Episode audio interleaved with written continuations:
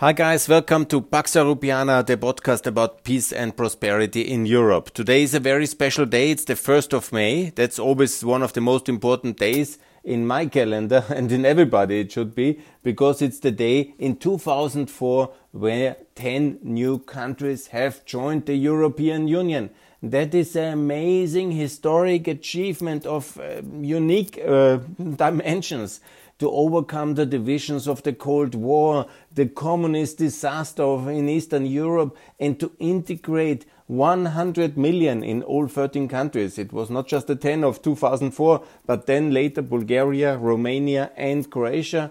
This is amazing. 100 million people uh, coming to the same rights as EU citizens as everybody else in the European Union. That is amazing and that's something to celebrate and I'm so happy about it. And Twitter was full of the new countries' uh, presidents celebrating and sharing the enormous success of EU enlargement um, during this uh, last uh, 18 years.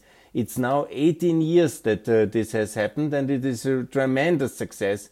And I'm really very, very happy about it, and it's absolutely spectacular. And I think it should be the one big day for all Europeans, the 1st of May 2004, that this has happened. And it's, you know, it's of course also the day of labor and of workers, but how much better the workers live in all Europe because of this and also of course in the enlargement countries. This was a tremendous breakthrough for workers' rights, for businesses, for all citizens and for our security the security of uh, Europe. Imagine just one day when we wouldn't have had this vision in the 2000s to push for that.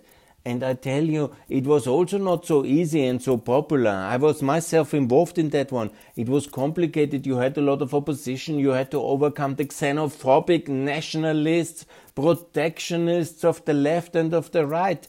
The enemies of freedom are everywhere in all parties. The socialists, the xenophobes, the nationalists, the ones who are too thrifty, the ones who are afraid of the challenge, the ones who are mm, lack of knowledge about Eastern Europe. And this was uh, to overcome, and we managed. We could overcome that. And so in EU enlargement was the one big success of the EU, actually the historic one. 100 million people integrated with the same rights and responsibilities and opportunities in the internal market on a political equal level. And then, you know, there's the ones, yeah, and there's Orban. Okay, he is a Russian asset. It's a tragedy, yeah. Of course, you know, there's nationalism in Poland, yeah, because of uh, the election result. We have also not made everything so perfectly in the Western Europe because we have not prepared the European Union and we, because we were not ready to devolve uh, the powers required in the justice system in other uh, aspects on the European level. I said already 20 years ago we need common European defense procurement. I said already 20 years ago we need common European energy procurement and to invest more in the energy infrastructure. Now in the war in Ukraine, we see that we missed this all and we should have done that all uh, decades ago. But the Western Europeans, the Germans and the French were not ready for the reforms. Yeah? And that was the big mistake of the beginning, not the enlargement, the lack of reform power, and of course our big sins of anti-capitalism, of uh, protectionism, socialism, anti-Americanism, and the attached anti-Semitism, which is the original uh, sins of the European Union. And we see how wrong this all was with these protectionist tendencies. Now we see inflation is up because we have not concluded Mercosur. We have not concluded a free trade agreement with America or Australia or ASEAN or in uh, India, Indonesia and the, the Gulf Cooperation Council. No, we were focused on getting cheap energy from Russia on corrupt deals. that we have achieved and on agro-populism and protectionism. And you know the, that some in the Eastern European countries, in the new member countries, are not so happy about what they found out when they later understood what the EU in great details is about. and then I can understand that because the Poles have uh, signed up uh, for a very open and free European Union and not for a French protectionist European Union, which still today claims to be for Europe, for a sovereign Europe when in reality they are just anti-American and agro-protectionists and then they claim to be for the Amazonas. In reality, they don't want to uh, protect their big uh, uh, farming interest in France against um, Brazilian uh, competition. And we all pay for it with higher prices and with lack of supplies and that's very sad. And this French protectionism, which is anti-Ukrainian, uh, anti-Albanian, and this is anti-Brazilian, all this uh, getting people out and uh, xenophobic reflexes of Kurz and of uh, Macron and all these people who claim to be European, but in reality they want to keep competition out and people out and everything out and the new countries out. That's the tragedy of Europe that we have these people in power. Yes, we had this drive in the 2000s and I was so happy to be involved, but there was a reason why they have also fired me in Brussels, yeah, because they didn't want to have the freedom continued. They didn't want to have lower taxation. They didn't want to have a free trade agreement with America, with Mercosur, which I was always advocating in there. And they don't want to have additional enlargement. It's the same protectionists, xenophobes, anti-Semitists and anti-capitalists which do not want the enlargement, they don't want uh, the free trade agreement, they don't want closer ties with America, no free trade agreement with America, but Russian energy we have to defend. And it's the same people we are doing basically nothing for Ukraine. See what the Americans are doing now. The Americans are giving another 33 billion dollars that adds up that the whole American support in this war in two months uh, is now uh, about, no, exactly uh, to be approved, uh, 13 and 33. It's 46 billion. Imagine that we as a European Union have sent 46 billion, the same amount, to Russia as energy purchases. So this is what the protectionist xenophobes, anti-Semites and anti-capitalists have exactly achieved. Yeah? Blocking the Western world out of Europe, but buying more Russian energy. And even in the war, they continue and they say, that's without alternative. Yeah, we need more Russian gas. Yes. And the Ukrainians are dying and Zelensky says it every single day that Nehammer's fingers are full of blood. And Scholz, uh, these are the names not so important, the German and the Austrian chancellor. Mm, but that's the reality we are addicted to Russian carbon, while all these people always claim that they are the real environmentalists. And Macron and Scholz and uh, Nehammer, they say, yeah, they're for the climate. But just, you know, we need Russian gas, of course. Yeah? and they are against environmental damage on the Amazonas, which everybody is, you know, who doesn't like the Amazonas, but they don't care for Siberian environmental damages and under which conditions the Soviet Union and the Russians have exploited the, uh, Siberia. you don't want to know and they don't tell us and they don't allow us to see and we don't care because the gas is cheap and the oil is uh, uh, cheap and that's anyhow luckily no longer cheap because now we will do the transition and next week will come the moment where we will end Russian oil on the European market. Very good. And the Hungarians as agents of Russia and Orban will try to block it? I don't think so. I think it comes the moment. And the Germans have now understood also that uranium must be blocked and only this uh, gas is still the issue and I'm calling for a gas embargo. Absolutely, we should not buy anything from Russia anymore. It's absolutely ridiculous. Compare as well how much money the Americans are giving and how much money Europe is giving.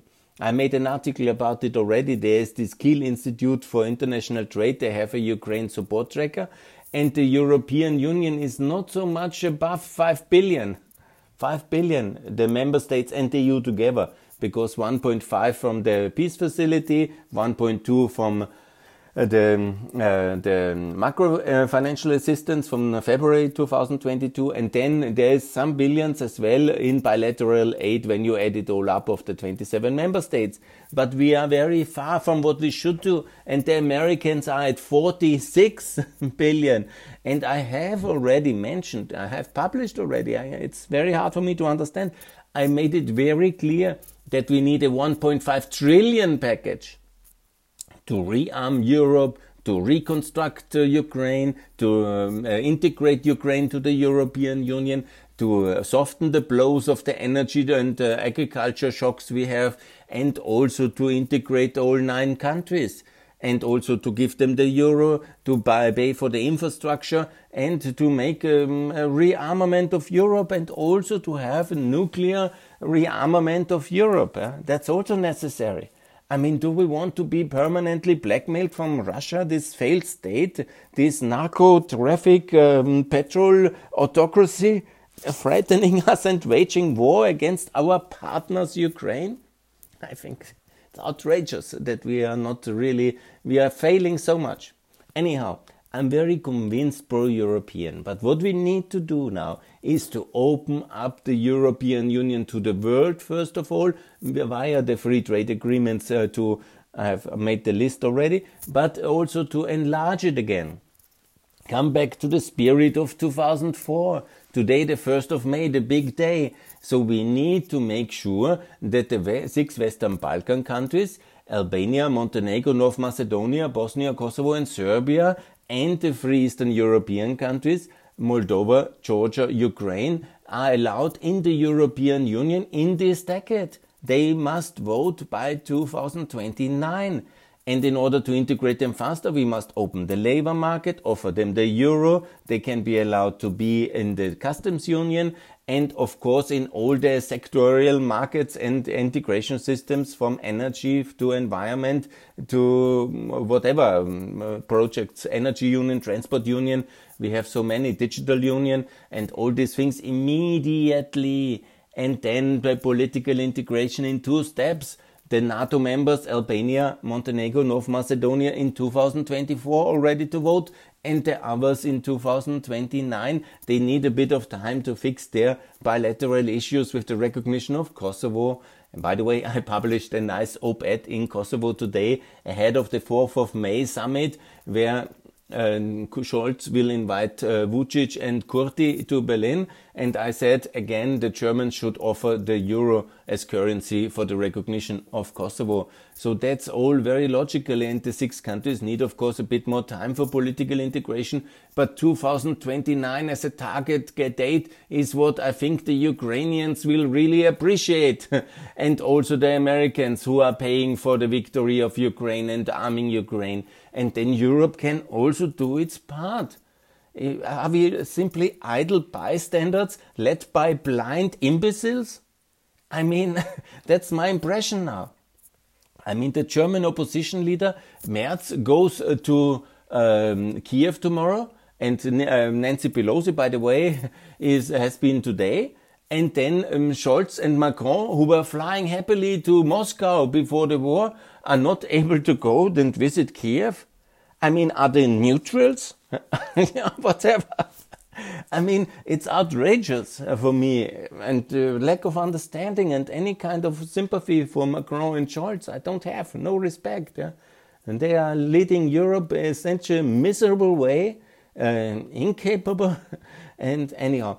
So anyhow, the minimum thing we can do, if we are already in the war, not very effective as Austrians, Germans, and French, even Italians, of course, you know, the Eastern Europeans, the new countries, yeah, they have the spirit of the European Union. They really, and of NATO, of course, they are really helping from uh, Estonia, Latvia, Lithuania, and Poland, also Slovakia and Bulgaria, very good, also Romania. These are the countries which are saving us economically much more competitive and are also really very good allies of America and they are really they carry the European spirit. Yeah?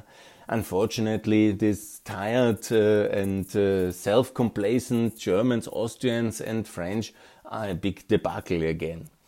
Anyhow, what we need to do is to enlarge the European Union with nine new member states very fast and also then to be attractive for the United Kingdom to come back. That is 37 because uh, Europe as it was in the last decade is one part of the reason why the British have left because we were simply out of out of order and uh, not really visible active uh, to solve the issues which are burning on the eastern periphery um, since uh, 2014 already war and before also 2008 Georgia and all the things we have um, just done protectionism, uh, socialist, xenophobic, uh, anti-Americanism, no TTIP, nothing.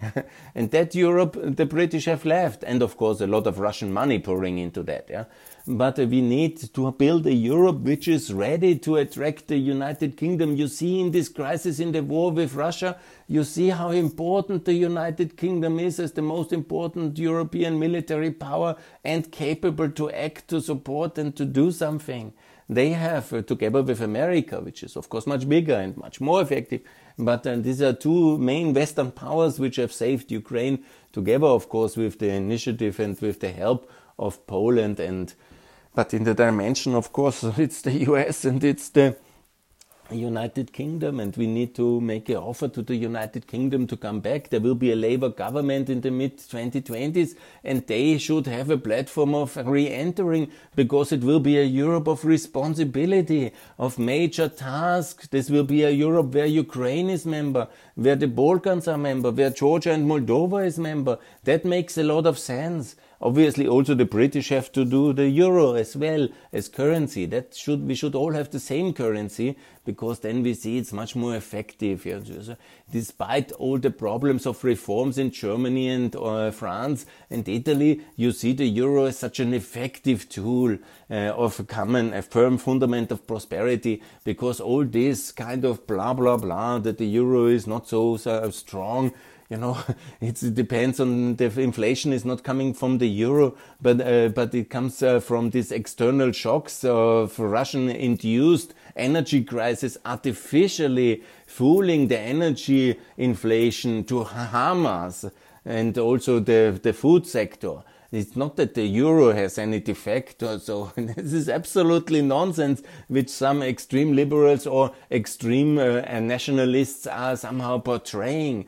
No, this is a purposeful strategy of Russia to uh, harm European social cohesion with the energy weapon, with the agricultural weapon, and they think that this inflation we will be somehow tumbling and we will not uh, be able to stand it. But on the contrary, we will enlarge the European Union, they enlarge the labor market, enlarge the euro, we will include more countries, and we will open the European Union to the Americas with Mercosur, with the free trade agreement with America, with a common energy market with America, with also the long delayed uh, free trade agreements with Australia, New Zealand, India, ASEAN, Indonesia, and the Gulf Cooperation Council. And I ask myself, what took us so long?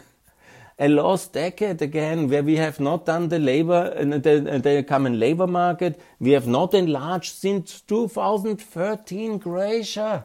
It's next year 10 years we have not enlarged. Yeah? What a tragedy of neglect of the third and fourth Merkel years. And of course, this powerful influence of Russia via the SPD and other political movements, and of course, with Schüssel, Schröder, and Kurz, and all these instruments of Putin, and of course, um, the, the Matteo Renzi, uh, not, not Matteo Renzi, what is these Italian politicians from the Lega, don't mention his name, you know, all these people who are taking money in the millions from Russia and then doing the xenophobic protectionist uh, agenda which Russia loves because then we are more dependent from Russian energy. Because if we block uh, Australian coal and uranium because we have no agreement, uh, we, we block, of course, American agricultural markets and Brazilian agricultural markets from our, then we need Russian agricultural markets. I mean, and then they are closer, and then it's good for them. And it's very bad for our consumers. It's very bad for our tax uh, payers and for our productivities and for our SMEs. But that, our um, politicians uh, paid by Putin, they don't care for that, obviously. And so we are in this mess which we are. But now it's time to turn this ship around, Mrs. Ursula and Roberta and all the others in the European Parliament, in the Commission. You are good in your heart. You know the 1st of May is the day of celebration of the spirit of 2004 of this moment when we were really on our most dynamic moment in the 2000s. And then after 2008 and all this advocacy of decline, protectionism, xenophobia, populism, and all this takeover of Russian funded agents uh, from Brexit to even in the EPP. and taking money for the election campaigns like Kurz, yeah, and then of course serving this populist anti-Mercosur, anti-TTIP uh, Trumpian agenda and of course against NATO and against EU enlargement and against Euro enlargement. And now we are in this mess. We are in this mess where Putin thinks he can just wage war and nothing will happen to him. Of course, this will not be. Of course, America is strong and will fight back and will supply Ukraine. And Ukraine is a powerful country. I say again, the Western Balkans should really piggyback now on this enormous power of Ukraine. That's why I was always so much in favor of Ukraine uh, joining the Regional Cooperation Council, the CEFTA. Nobody who's listening to my podcast or my video podcast or my tweets will be surprised by that because I say it since five long years uh, since I started to work in Ukraine. It's now 2016, soon it's seven years. I preached the gospel of uh, Ukraine and the Balkans, creating a powerful new alliance of pre-accession to open up protectionist and xenophobe uh, and anti-capitalist and anti-Semitic Europe. Uh. This must be opened up. this must be this kind of um, fortress Europe of protectionist nationalism and xenophobic anti-capitalism must be broken up. and new countries must join. And by the way, all these internal conflicts between the nine, which makes it so complicated, because the ones don't like Kosovo, the others like Kosovo, the others don't like uh, Ukraine, the others like Ukraine, and uh, they're all a bit, you know, disunited. That must change. All nine must form an alliance best coordinated with the United Kingdom, not with corrupt Russia, uh, Turkey.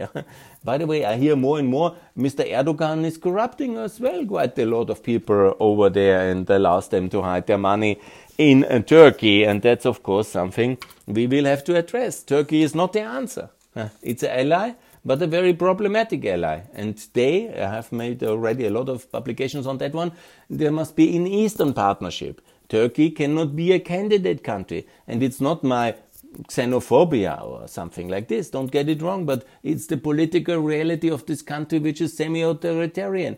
And they can be a partner, like also Pakistan and like uh, the whole of the Central Asia, like Azerbaijan, like Armenia, like Lebanon, like Iraq. Yeah? These are, and of course not Iran, because Iran is hostile Russian uh, ally.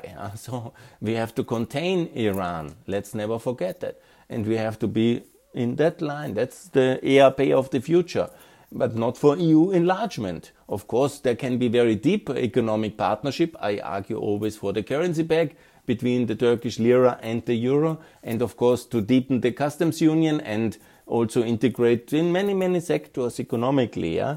But uh, as long as there is uh, this political direction in dominance, and this is for decades to come very problematic, I think it is a difficult ally, and they are also not very helpful when it comes uh, to um, the uh, containing Russia. That's another thing which I'm not so happy with the Erdogan government over there. So EU membership for that, to be clear, it is for the nine countries in between uh, of Turkey and um, Russia and the European Union, the nine countries we have excluded for too long, because we could have taken Albania in already together with uh, Croatia in 2013.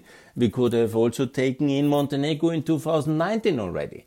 Macedonia, of course, needed, of course, this internal difficult process of name changing.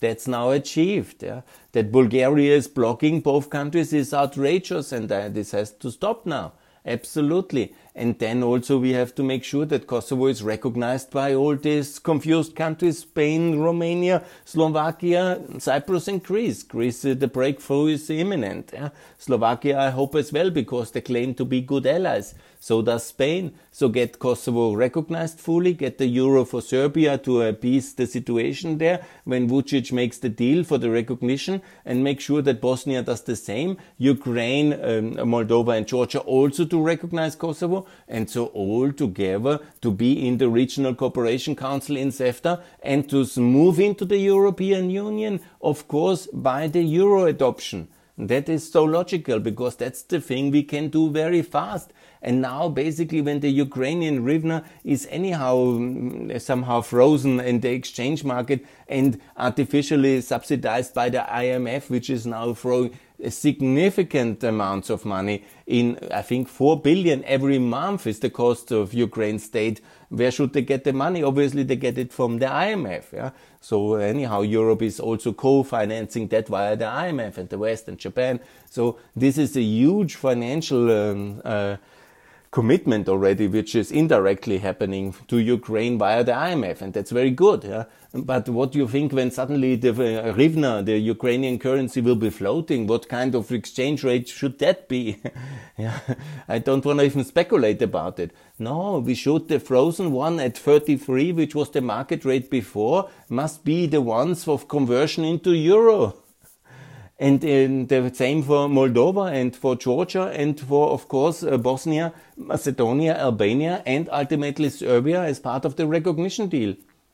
That is very good. And then we have this bigger currency area that's deflationary, by the way. Then we have um, this kind of common market and the stability for foreign direct investment and for domestic investments and also much lower interest rates in these countries with a firm fundament as we have seen in Montenegro and also in uh, Kosovo with the euro as currency. It worked much better. It's not automatically low interest rates because there's other risk attached, but there will be much uh, faster, much lower interest rates also in Ukraine, which will result in a big reconstruction boom once the war is there and the war is won. And we will win this war. The question is just, you know, how much territory uh, Russia will ultimately be able to keep in the east, additionally to uh, Crimea and the occupied Donbass it seems, and I'm afraid, that my beloved Kherson, which I promised to support uh, at the 2016 summit, and I failed to do so, but it was not uh, just, you know, my, uh, there was nobody in my networks or supporters in uh, Kiev and France really supporting me in my strategies. I said that's the northern Crimea, we have to defend it, we have to build it, we have to make the South Korea out of it, yeah. But unfortunately, I was very much uh, lonely in these years in in Kiev uh, because the appeasement people uh, in the Western embassies they have a different strategy, and the result is this bloody war. Appeasement led to this war. It's Merkel's war. She is directly responsibility, and you know not only her because all the SPD she was governing is even much more worse responsible. And I'm quite happy that Steinmeier doesn't get an invitation to go to Kiev because he has not deserved it. he is very much co-responsible for what we have done, what uh, what Russia has uh, done. The war is, of course, the responsibility of Putin. Yeah, let's not uh, exaggerate. But we have rejected Ukraine's bid for EU potential candidate, and the most important moment was the EAP summit in 2017 in November, when I pushed already so much on all these channels I had in Kiev and Poroshenko was then applying and going to the summit and saying, I want to be in the EU, and Juncker rejected him in the face. Yeah. That was the decisive moment in November 2017. That was, of course, then the failure of uh, Poroshenko because uh, he, came back then basically defeated with empty hands. And, you know, the whole uh, EU future was discredited in the media in Ukraine. And we are in the mess for that. And it's the responsibility of Merkel and of Gabriel and Steinmeier and Scholz and Schröder ultimately. And uh, ultimately Putin, because they were able to control the German politics on that one and also the French politics. Let's not forget, Macron was very adamantly that he will make peace in Eastern Europe. He will talk to Putin and he will make peace. And the result is this terrible war. And so but he can experiment. He can be excused maybe as a novice, but in his second term he should know better. And now he has learned the consequences, how what it means to appease Russia, because then you encourage Russia towards uh, more aggression. And that's exactly what happened. And that was very logically, and everybody who has open eyes could see that already in 2008. Yeah? And actually, the more wiser people saw it in 99 already, the nature of Putin when he started this second Chechen war to reconquer Chechnya in October 99 and with all brutality. And that he did in Georgia, that he did again in Syria, that he did also in Libya to a lower, lesser extent, and that he did as well since 2014 in Ukraine. Complete uh, devastation in Donetsk, uh, and we all saw it. Yeah? And then uh, the um, idea to stop him by buying more energy for him, that was just giving him the preparation and funding time that he come back with a better army.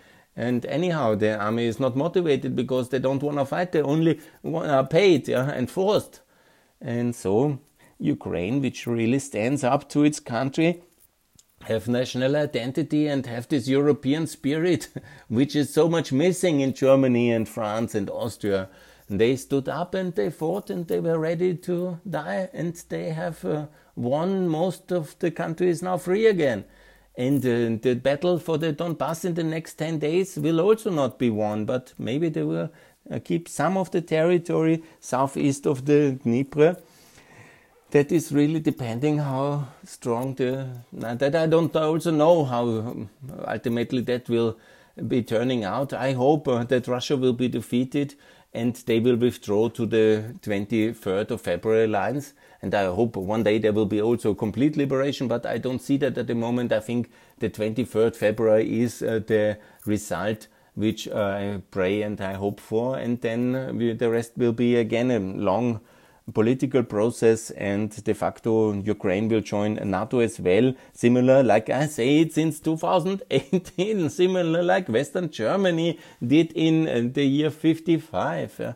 And there is an occupied part, Crimea and Donbass, and they will be like whatever in this limbo and uh, basically Russian occupied until Russia is in the next crisis when they will have to offer to join the free Ukraine inside NATO, EU, and the Euro. And that's the future for that one. And enlargement works, and we shall not give any country of Eastern Europe up to Russia to be dominated and enslaved under the Russian yoke. If they want to come, it's our historic and moral and political and strategic and financial reasonable um, obligation. And that's why we have the European Union. Not that the French farmers are protected. that was never the idea. That was just the price to pay to get the French to somehow behave. Yeah? But uh, we need uh, Europe for Eastern European security and stability and for prosperity on this fragile borderland with hostile Russia. And this is the way. And so it's so important to have European future for Ukraine is ultimately what Europe always was made for and what we need Europe for. And therefore, it's important now in this important eight months to come, eight weeks to come, from today, 1st of May, until uh, the 23rd of June. It's exactly eight weeks. And these eight weeks, everybody who wants enlargement must fight for enlargement. Yeah. The Ukrainians must win this war and they must also push forward the EU membership agenda and all the countries who want, all eight others from Kosovo, Moldova, Georgia, uh, Serbia, and also Albania, Montenegro, Macedonia, all nine together into the EU. That must be the 23rd of June's result. And in clarity, not in family terms and in German, French, Austrian, or Hungarian blah blah, but in clarity, in potential EU member status and in IPA funding and in the timeline opening of negotiations and the clear target date 2029 of EU 37. And that's what I fight for. And that's what I pray for. And that's, in my view, the only reasonable answer to the war in Ukraine and to the Russian aggression. It's more unity, a stronger, more united and more powerful Europe, stronger allied with America and open to the world with the free trade agreements we have so long blocked uh, due to French uh, protectionism and uh, German xenophobia and all the other problems we have, unfortunately. Now it's time to overcome them and to build a stronger, not a new Europe. Europe is very good. not a new European Union, but just enlarge it and open it and further integrate it. This is the task. This is so important. And that's why I call for EU 37.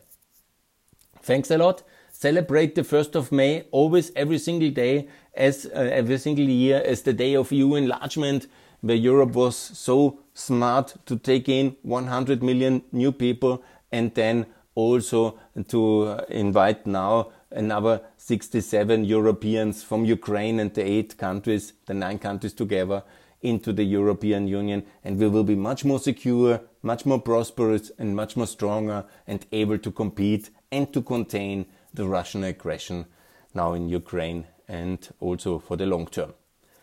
Thanks a lot. More to come from Pax Europiana. Bye.